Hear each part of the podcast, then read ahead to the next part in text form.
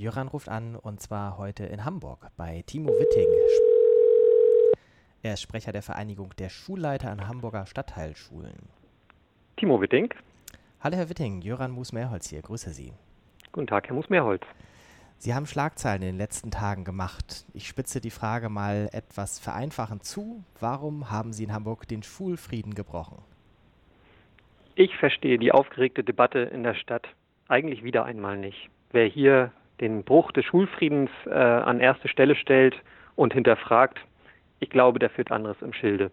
Wir Schulleiterinnen und Schulleiter der Hamburger Stadtteilschulen haben ja was ganz anderes gemacht. Wir haben uns nach sechs Jahren erneut unser Leitbild angeguckt. Das Leitbild unserer Schulform, welches wir in Hamburg alle zusammen für diese Schulform für die Schülerinnen und Schüler beschlossen haben. Und wir haben äh, miteinander intensiv daran gearbeitet. Und wir sagen, dieses Leitbild, das ist unser Leitbild. Sechs Jahre nach Einführung der Stadtteilschule stimmt es noch.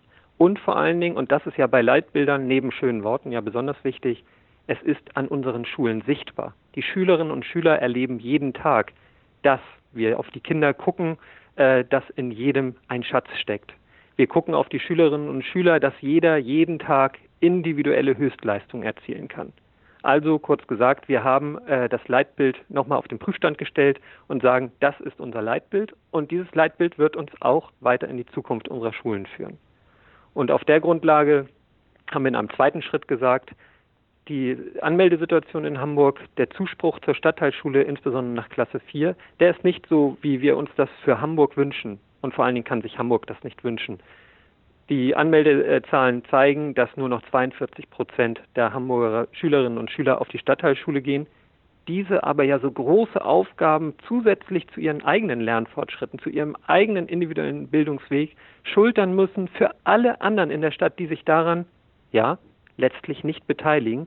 Zum Beispiel ist hier äh, die Integration von Schülerinnen und Schülern mit besonderem Förderbedarf. Da ist die Frage von der Integration zugewanderter Schülerinnen und Schüler. Und ihnen kommt auch noch die Aufgabe zu, Schüler zu unterstützen, die vielleicht nach einer gescheiterten Bildungskarriere an den Gymnasien, spätestens nach Klasse 6, manchmal ja auch schon vorher, manchmal aber auch noch nach Klasse 6, zurück an die Stadtteilschule kommen. Na, was heißt zurück? an die Stadtteilschule kommen. Sie werden abgeschult vom Gymnasium und diese Schülerinnen und Schüler dann auch noch zu integrieren in eine Klassengemeinschaft, die zum Lernen zusammengewachsen ist, zur Gemeinschaft zusammengewachsen ist.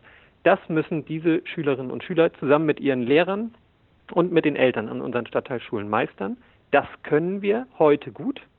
Wir äh, weisen nach, dass wir starke Schulen sind und wir sagen aber, dass dieses, äh, äh, dass uns das Sorge bereitet, dass dieses Anmeldeergebnis, wenn man es weiter so prognostiziert, weiter in die Zukunft schaut, dass hier äh, die, das Verhältnis noch weiter äh, zugunsten einer anderen Schulform äh, kippt, dass also immer weniger Eltern die Stadtteilschule anwählen und dass dann diese Aufgabe äh, für, für die Stadtteilschulen, aber natürlich auch für die Gymnasien, und da sind wir uns ja mit den Gymnasialschulleitern einig, äh, nicht mehr wuppbar ist. Und deswegen sagen, reden wir überhaupt gar nicht von einem Bruch des Schulfriedens. Wir reden davon, dass wir das dass wir die Verantwortung haben und wir als Praktiker haben diese Verantwortung jetzt übernommen. Wir beschreiben, wie es in den Schulen ist. Wir haben tolle Schulen. Wir sagen aber, mit Blick in die Zukunft müssen wir heute darüber diskutieren und eine offene Bildungsdebatte in Hamburg führen.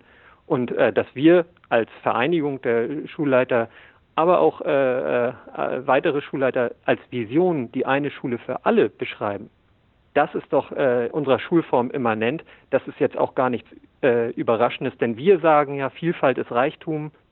In jedem Schüler steckt ein Schatz. Äh, und äh, deswegen ist das unsere Vision.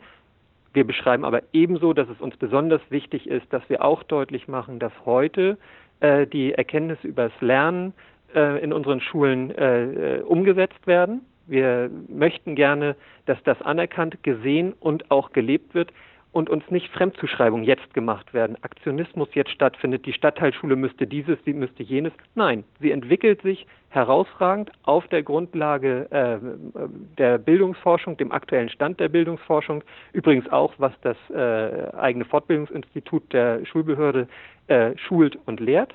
Da sind wir auf einem guten Weg und äh, wir sagen, Lernen geht anders als mit einfachen Antworten Und dafür wollen wir uns auch stark machen, denn wir wollen uns auf dem Weg, den wir eingeschlagen haben, weiterentwickeln und nicht durch Zuschreibung einfachster, ja, ich sage veralteter Rezepte äh, hier zwangsmäßig verändern. Das wird uns auf gar keinen Fall weiterbringen. Vielleicht eine Ergänzung für die Hörer, die uns außerhalb von Hamburg jetzt hören. Wir haben in Hamburg eine Prognose, ähm, dass, wenn das so weitergeht, wie es bisher steigt, die Anmeldezahlen am Gymnasium 2020 sowas wie 70 Prozent ausmachen könnten. Vielleicht abschließend noch die Bitte um eine nicht ganz, ganz ausführliche Antwort. Was sind denn konkrete Forderungen oder Vorstellungen, die Sie haben? Wir sagen in erster Linie, dass wir in der Stadt miteinander darüber sprechen müssen, was wir in unserer Gesellschaft wollen und welchen Anteil Bildung dazu beitragen soll. Wir dürfen kein mehr an, äh, wir können es uns in der Stadt nicht leisten, Menschen am Rande unserer Gesellschaft links liegen zu lassen, sondern wir wollen sie in die Mitte unserer Gesellschaft äh, führen und da sind wir davon überzeugt, dass Bildung einen sehr zentralen Anteil hat. Das heißt also, wir wollen als erstes eine äh, eine Bildungsdiskussion, die die soziale Gerechtigkeit, die die Bildungsgerechtigkeit in unserer Stadt thematisiert. Das ist die, das erste. Und dann äh, die zweite, äh, das zweite Commitment, was wir unter den Schulleitern herausgestellt haben, ist, dass anerkannt wird, dass äh, unsere Arbeitsweisen, dass die Erkenntnisse über Lernen äh, diese sind, wie sie in den Stadtteilschulen vorzufinden sind, dass wir also anhand des Leitbildes unsere Schulen weiterentwickeln. Und dies, der dritte Punkt ist, dass wir deutlich machen, dass jede Schule anders ist. Jede Schule ist einzigartig und äh, wir die Entwicklungsfreiheit an jeder Schule äh, brauchen und es die eine Schule von der Stange mit einfachen Rezepten nicht gibt, sondern Lernen und Schule sind komplexe äh, Gebilde und die zeigen wir jeden Tag und dafür brauchen wir die größtmögliche Unterstützung und nicht enge, rigide Vorschriften. Wer das jetzt noch differenzierter sich anschauen will, kann in ihr Positionspapier gucken. Das werden wir zusammen mit diesem Interview veröffentlichen.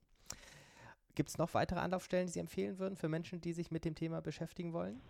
Ich kann empfehlen, unsere Vereinigung, in dem Namen ich hier auch spreche, und die Vereinigung GGG auf der Internetseite der GGG, die sich insbesondere zum Ziel gesetzt hat, äh, die eine Schule für alle zu beschreiben, zu entwickeln, nicht morgen umzusetzen die Vision zu behalten und das als Diskussionsanlass für eine Diskussion in der Stadt zu nehmen. Das ist uns wichtig und dort kann man sich auch über weitere Themen äh, des gemeinsamen Lernens informieren. Herr Witting, ganz herzlichen Dank für das Gespräch. Alles Gute für Ihre weitere Arbeit und vielleicht hören wir uns bei anderer Gelegenheit wieder. Vielen Dank. Wiederhören. Wiederhören.